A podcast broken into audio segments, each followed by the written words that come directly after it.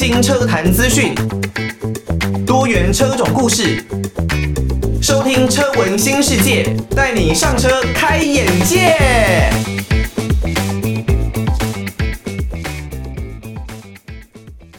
晚上的一点过十分，各位听众朋友，晚上好，欢迎大家收听车闻新世界，带你上车开眼界。我是主持人艾格。车闻新世界呢，来到第十四集的节目哦，真的很感谢大家的一个支持，大家的正面回馈呢，我都有收到。那进入到第十四集的节目呢，我们目前的方向依然是先做一些关于汽车有关的主题啊。那之后的节目呢，我们会在四季啊，跟大家介绍一些关于机车啊，或者甚至是自行车、脚踏车这样子的主题啊。毕竟我们的节目主轴呢，就是希望把各式各样的车子。所带来的资讯都介绍给各位听众朋友知道。那如果呢，你自己跟一些车子啊，或是自己的爱车有什么样的故事，有什么样的经验，希望能跟大家分享的，都欢迎可以寄信到台北北门邮政一千七百号信箱，台北北门邮政一千七百号信箱，或是呢，透过 email 的方式哦，寄到 l i l i 三二九 at m s 四五点 h i n e t 点 n e t。L i l i 三二九 at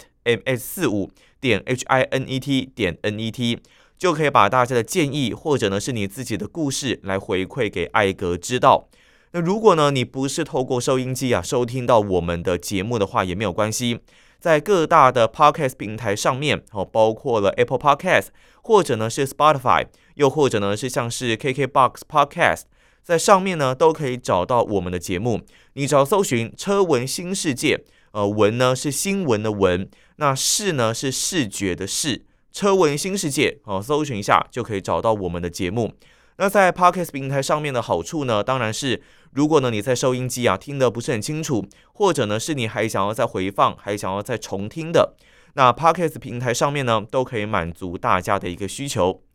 在前一集的节目呢，我们有跟大家讲到了哦，越野的 G Car 这一辆在宾士里面呢算是历史悠久。当年原本是作为军用卡车出道，但是现在呢，已经被大家当成啊是一个品牌身份的象征，这种超强的一个车款。那当然，它除了在台湾很常，应该不能说很常见，但比较常见到的，像是 G 三五零 D 啦，G 五百 AMG 的 G 六三，我们在前一期节目呢有跟大家稍微介绍一下。那还有它的这个特殊的越野版本呢，G Car 的四乘四平方的版本，都是展现了相当强大的霸气哦。大家都认为哇，这样子的车子实在是相当的强大，不管你是要越野啊，还是是要在平路 on road 上面。都可以展现出尊爵不凡的一个霸气。那在这一集的节目呢，我们要带大家深入 G Car 更夸张的两种版本哦。那就分别呢是近几年比较常出现的，应该不能说比较常出现了，近年才有看到的，在台湾 G 八百的一个部分。那在二零一六年呢，其实也已经有出现过 G 八五零哦。这两款车子到底有什么样可怕的威力跟魅力呢？等一下我们就介绍给大家知道。在之前的节目当中呢，我们跟大家介绍过的 G Car 的版本呢，主要现在市面上比较常看到的就是包括了像是 G 三五零 D 哦，这个柴油版的 G Car，那另外呢还有汽油的 G 五百以及 MG 等级的 G 六三这一些的车款呢，是在台湾比较可以常见到的。那如果真的要说很特殊的 G Car，除了我们之前讲过的像是 G Car 的四乘四平方这样子的越野车款之外呢，还有像是今天要跟大家所介绍的 Brabus 的 G 八百啊，另外还有 G 八五零。那我们先讲年份比较近的 G 八百好了，这是在二零二零年所引进的这个 Brabus 的 G 八百车系啊，那是由台湾的总代理哦三一国际来引进这样子的车系。代理什么呢？代理德国独立改装厂 Brabus 的这个品牌哦。我们都知道，像我们使用苹果的手机啊，可能会另外还有像 Moshi 这样子比较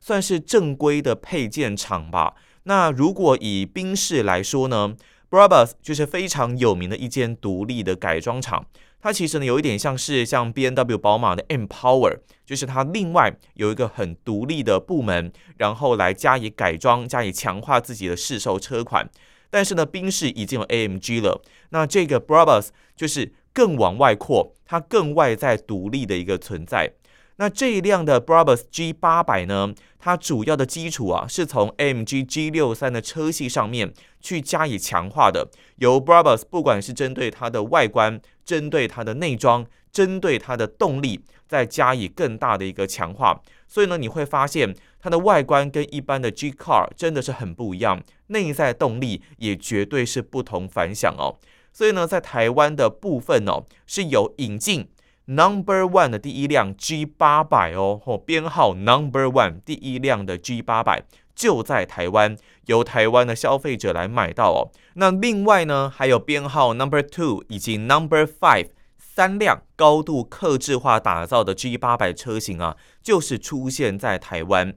以这个 Brabus 来说呢。基本上，他在改装上面的经验已经是不容置疑了。他在宾士呢，已经有改造过非常多的车子。以他所改造的这个 G 八百来说呢，基本上它外观还是维持经典的方正的线条哦，而且呢是相当霸气利落的一个身形啊。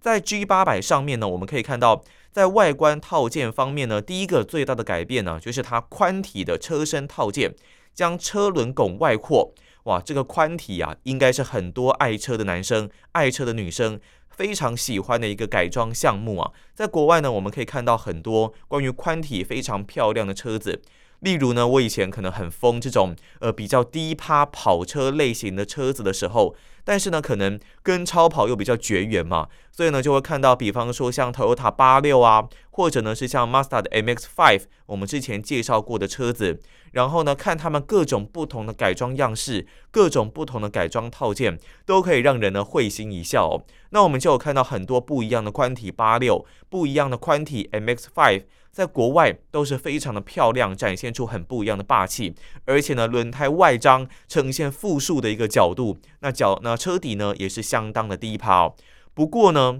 这样子的车型如果真的你拿到台湾的话，那可能你在验车方面就会遇到相当大的问题哦。这个在对岸的中国大陆呢，也是遇到类似的一个状况，在验车的一个法规上面呢，确实会遇到比较大的一个挑战哦。不过呢，如果你是透过总代理啊，然后透过呢这样子比较合法的改装厂来做的话，或许会有比较多可以协调的一个空间呢。所以呢，G 八百第一个，呃，就我第一个看到的印象啦，很抢眼的就是它这种非常霸气的宽体改装哦。那 Brabus 呢，它在前面的这个水箱护罩上面也有做了一些改变。它这个 B 的部分啊，这个冰室啊，原本应该是做一个冰室的呃三芒星的 logo。但是呢，它换成黑底金字的 B 字的厂徽，哇，这个 B 字厂徽啊，代表的是 Brabus，那这感觉出来哦，就是尊爵不凡的一个霸气啊。那它当然了，在前后保杆的部分呢，也是另外做了全新的设计哦。引擎盖呢，也是换为有一个进气口的碳纤维制品啊。我们讲到这个进气口呢，就会想到速霸陆，呃，速霸陆旗下的车款呢，例如像是相当经典的 WRX STI。哦，它就有这个非常漂亮的进气口啊。那速霸陆这一边的设计呢，基本上是为了可以有更好的进气效率。那另外呢，就是可以让引擎室啊温度不要来得这么的高。所以呢，这个设计呢，在之后也有一些的车厂曾经有稍微的采用过。那 Brabus 这样子的一个进气口的灵感呢，我觉得在整个车子上面看起来是更加的有气势，而且更加独一无二。那例如像我自己所开的 4Runner 超霸。这个它也是有这个进气口的设计啦，但是我不太懂它的这这个进气口设计的一个目的哦，因为它其实是封死的。我们以前都认为说哦，它有更棒的一个进气效率，但其实没有，它就只是一个造型而已。然后呢，把它给封死起来，不是说这样子的一个外观造型不好，我当然觉得比较好啊。但是如果你真的坐到车内哦，坐到驾驶座，你会发现，你如果要看右前方的死角。这一个稍微凸起的进气口呢，就会造成一些些的阻碍。那更遑论它其实是没有一个进气的作用的，你就会觉得设计这样的东西是要干嘛？但是既然原厂就这样设计了，我觉得也就也就这样子用吧，就觉得其实也还蛮不错看的啦。那回到这个 Brabus 的 G 八百上面呢，除了这些呃外观的套件，顶部的外观套件我做了一些改变之外，在底部呢四角的部分，它也搭载了二十三寸。Brabus Monoblock F 的 Platinum Edition 白金版的锻造铝圈哦，哦，二十三寸呢，这真的是相当大的一个轮圈哦。那如果你说我们一般的车子可能十六到十八寸，到十八、十九啊，就已经是蛮大的一个尺寸了，更不用说这已经是来到二十三寸的一个锻造铝圈哦，这非常可怕的一个数字啊。那如果我们来到车头下方呢？进气口的部分又追加一个 LED 的轴形灯，让车头的表现呢是更为华丽的，越野风范更加的强大。确实，以外观而言，整个 G Car 整个 G 八百都展现出了尊爵不凡的一个霸气哦。而以台湾引进的这三辆的 G 八百来说呢，我们说它有编号 Number One，那另外呢还有 Number Two 以及 Number Five 的编号。每一个编号，每一辆车呢，它基本上都有一些客制化的选项，对这些层峰的车主呢，是最棒的一个待遇哦。那 Number One 的 G 八百呢，在外观上啊，选择了独一无二、客制化的沙漠绿的车色，还有碳纤维的后备胎盖哦。你们知道这样子要加价多少钱吗？我看到这个金额真的是吓死人哦。加价一百五十万元呢、哇，一百五十万元呢！你可以另外直接再买一台，算是不错的一个进口车，基本的一个进口车了吧，或是很顶的国产车。你一个备胎盖，然后加车色，哇，加价一百五十万元。当然，这对我们来说可能比较难以想象，不过相信它的手路，还有它的一些制造工艺啊，一定都是会让车主买单的。另外，在 Number Two 方面呢，是选用车头粉色的 B 字厂徽。我们前面有说过，原本呢原厂的 B 字厂徽应该不能说原厂了，应该说 Brabus 原本所改装的这个 B 字厂徽呢是黑底金字。那这位车主呢把它选用了粉色的 B 字厂徽哦，还有车尾有红色的 Brabus 八百的一个名牌。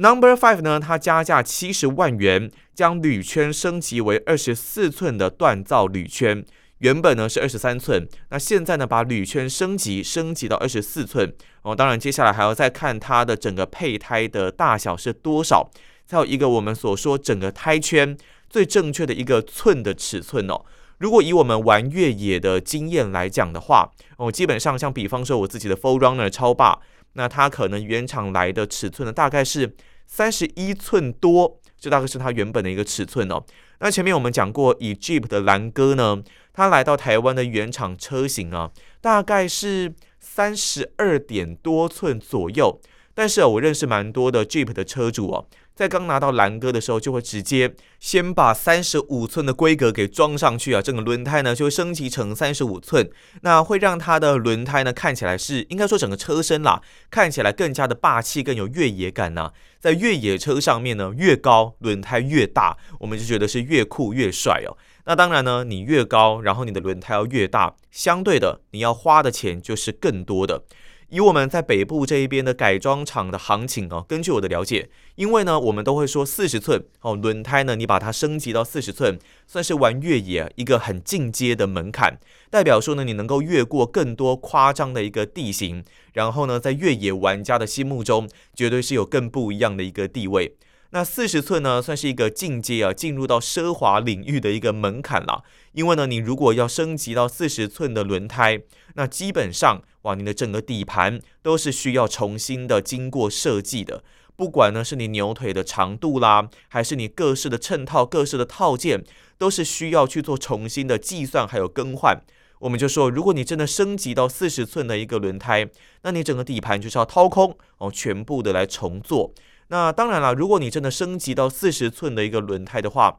在台湾的部分，应该百分之九十五的地形你都可以轻松的跨越了。比较深的河床啦，比较多的一些岩石，应该都能够来克服的。那以台湾来说呢，我们比较少像国外的这种大峡谷之类的一个地形啊，或是荒漠的地形，我们比较多的是河床啊、岩石啊，类似林道或是林道啦这样子的一个地形哦，是在台湾比较常见的。所以呢，以台湾这种岛屿型的国家而言呢，呃，你如果真的要玩越野的话，可能就是必须要尽量的往山林里面跑。不过啊，虽然我们在台湾生活了这么久一段时间哦，但是它是不是有哪一些的秘境还没有被人给发掘出来呢？也是有可能啦。不过很多的地方呢，其实如果你真的要去玩，还是需要靠人家先去整理过。你要先去整理过，你才有一个至少基本的道路可以走。不过呢，台湾其实有部分一些一部分的玩家啦，他们呢是主打着哦，只要车子能开的，不会摔下去的，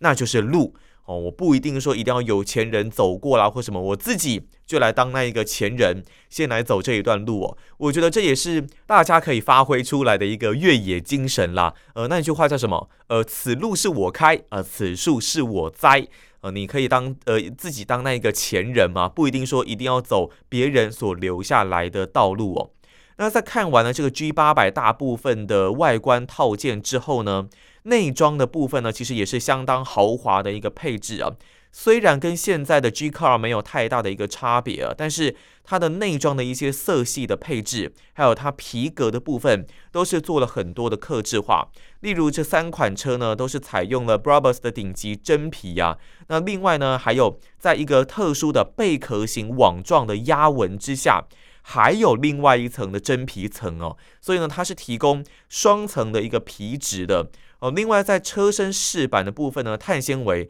这个其实就不用讲了啦。那另外车门锁的部分呢，也是采用铝制的，还印上了厂徽哦哦，都是显现出了非常尊贵的一个车身内装的设计。在座椅的部分呢，当然也是经过了重新的刻制化设计哦，皮质的部分也都重新的包裹。那后座呢？它甚至啊，在 Number Five 的 G 八百呢，还有升级星空车顶。哇，星空车顶诶，你不用真的到外面去看星星哦，你坐在后座就可以看到星星了，而且还有三环的仪表。这个特殊的氛围呢，应该就是车主们所想要的一个部分哦。大家另外很关心的，就还有动力的一个部分。我相信这应该是大家最想要了解的一个地方了。那 Brabus 呢，针对原本哦 AMG G63 所搭载的这一具4.0升 V8 的双涡轮增压引擎呢，开发出了一个800 Power Extra Plus 的动力升级规模套件。哇，这动力升级真的是非常可怕，光听这个名字，它包括了呢换上更大的一个涡轮增压器啊，让它的刚性是来得更强，而且增压值可以达到1.6 bar 这样子的一个水准呢。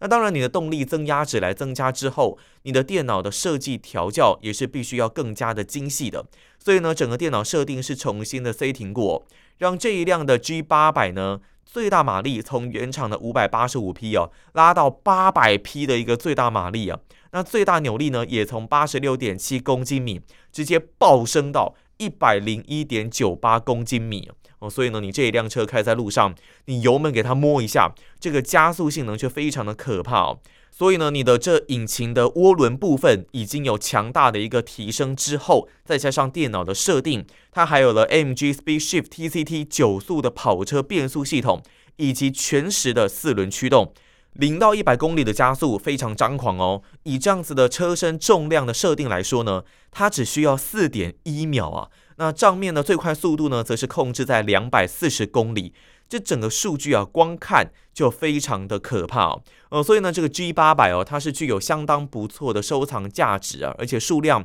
也真的是蛮稀少的。不过，其实我们都开玩笑的说了，现在的电动车呢，随便跑一跑，可能也都有四秒哦。那动了一下一些设定之后呢，可能就可以到四秒内。所以呢，虽然它已经调到非常可怕的一个数字了，八百匹的一个动力，但是呢，四点一秒也许并不是这么难达到的一个水准。不过我们当然还是要看它的这整个车身的重量是相当的重的。那再加上这一类的车型啊，其实不光光，它也不是说真的只是要让你在直线上追求速度哦，它也是希望你能够享受更多的户外生活，然后享受更多的一个越野性能。不过我真的很好奇啊，G800 的车主。真的会把车子拿去越野吗？这是我最好奇的一个部分哦。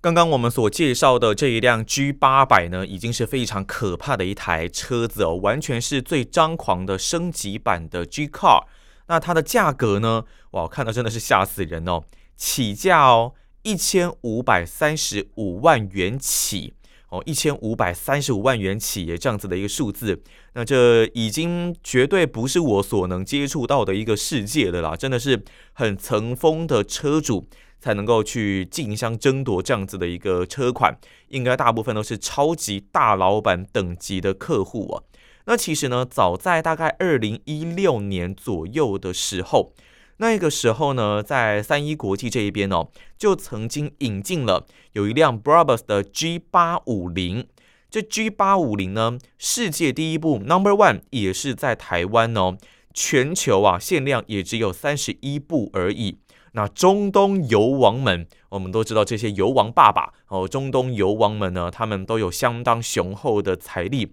是争相要拥有这样子的一个车子哦。那这个 G 八五零呢，跟 G 八百相比，有什么样的一个魅力呢？基本上，它们的外观一样都很霸气，宽体肯定有，更有霸气的这种进气格栅，然后引擎盖也都是有的。这跟 G 八百啊是有点类似的。那它呢也是换上了 B 字的厂徽，代表的呢是由 Brabus 操刀改装这样子的一个 B 字厂徽，也是具备的一个配件。那内装的部分呢，当然包括了像是各种的克制化选项，你想到的应该都有啊，包括了像是可能有不锈钢的门盘啦，呃，不锈钢的门槛啦，不是门盘哦，不锈钢的门槛啦，还有像是 Brabus 的地毯呐，铝合金的踏板、排挡头。各式各样丰富的选项都是你可以去选的。那甚至呢，你也可以把后座可能换成要有内建通风、加热、电动调整的功能啦，或是一些后座的影音系统、冰箱、WiFi 的无线上网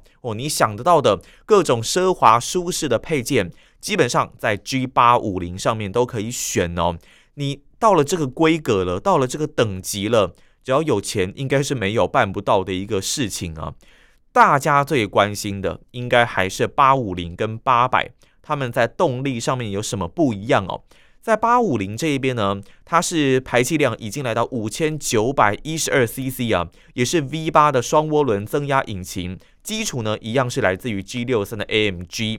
那 Brabus 的引擎工程师呢，进一步来提升了它的进排气系统哦，不是单纯的来加大排气量而已哦。涡轮增压器整体的刚性也是经过了重新的设计还有调教，马力数据呢已经拉到了八百五十匹呀，所以才命名为八五零哦。那最大扭力呢是已经飙到了一百四十七点九公斤米这样子的数字哦，一百四十七点九公斤米，这真的是非常夸张的一个扭力。那整体的输出转速呢，是分布在两千五到四千五百转之间，再加上它还有这个经过特殊调教的变速箱，以及全时的四轮驱动系统，以及 BioStand 所打造的运动版电子的悬吊系统啊，你在整个车身，在整个呃你的调教经过重新设计之后，车重可能增加了，那你的整个行进的动态也可能改变了。你的悬吊系统也就相对的必须要做出不一样的升级。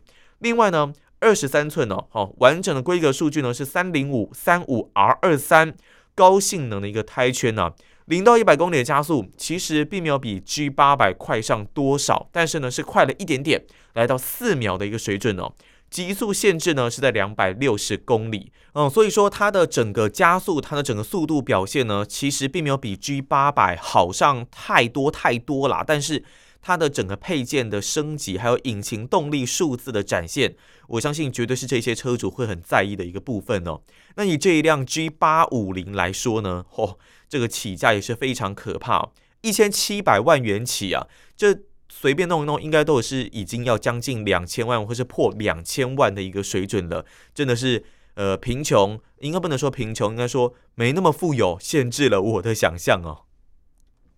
那看到呢，这一些的车子哦，包括了不管是 G 八百啦，还是 G 八五零，或是呢，在台湾可能比较常见到的 G 五百、G 三五零 D、AMG G 六三。都是呢，相当梦幻的车型啊！我身边就有个邻居哦，我有一个叔叔啊，他非常的喜欢 G Car，他甚至也说呢，他希望能用保时捷来换 G Car，那用其他的有名的车子呢来换 G Car，也就代表着 G Car 其实在男人的心目中啊，应该是有着尊爵不凡的一个地位啦。那看到 G Car 呢，我们就会想到跟坦克一样的车子哦。如果呢，你想要用比较低价、比较没有像 G Car 那么昂贵的价格呢，来买到一辆被称为坦克的车子的话，那瑞典坦克 Volvo 或许呢可以是大家考虑的一个重点哦。那 Volvo 呢，基本上为什么会被叫做坦克啊？它的外形其实没有像 G Car 那么的张狂，那么的霸气啊。那主要呢，就是因为它一直以来都有着相当不错的安全素质啊，它的安全系数是相当好的。在欧洲或是美国的一些撞击测试当中呢，Volvo 都缴出了相当不错的一个成绩。所以呢，也因为这样被称为坦克，我相信也不为过了。下一集的节目呢，我们会来跟大家稍微探讨一下。为什么 Volvo 的车会这么的安全？那所谓的安全的定义到底又是什么呢？那如果呢，你对于车闻新世界呢有任何的建议，都欢迎可以寄信到台北北门邮政一千七百号信箱，台北北门邮政一千七百号信箱，也可以 email 到 l i l i 三二九 at m s 四五点 h i n e t 点 n e t l i l i 三二九。at ms 四五点 h i n e t 点 n e t 可以把大家的建议回馈给艾格知道哦。那以上呢就是我们这一集的车闻新世界，感谢大家收听，我是艾格，我们下次见喽，拜拜。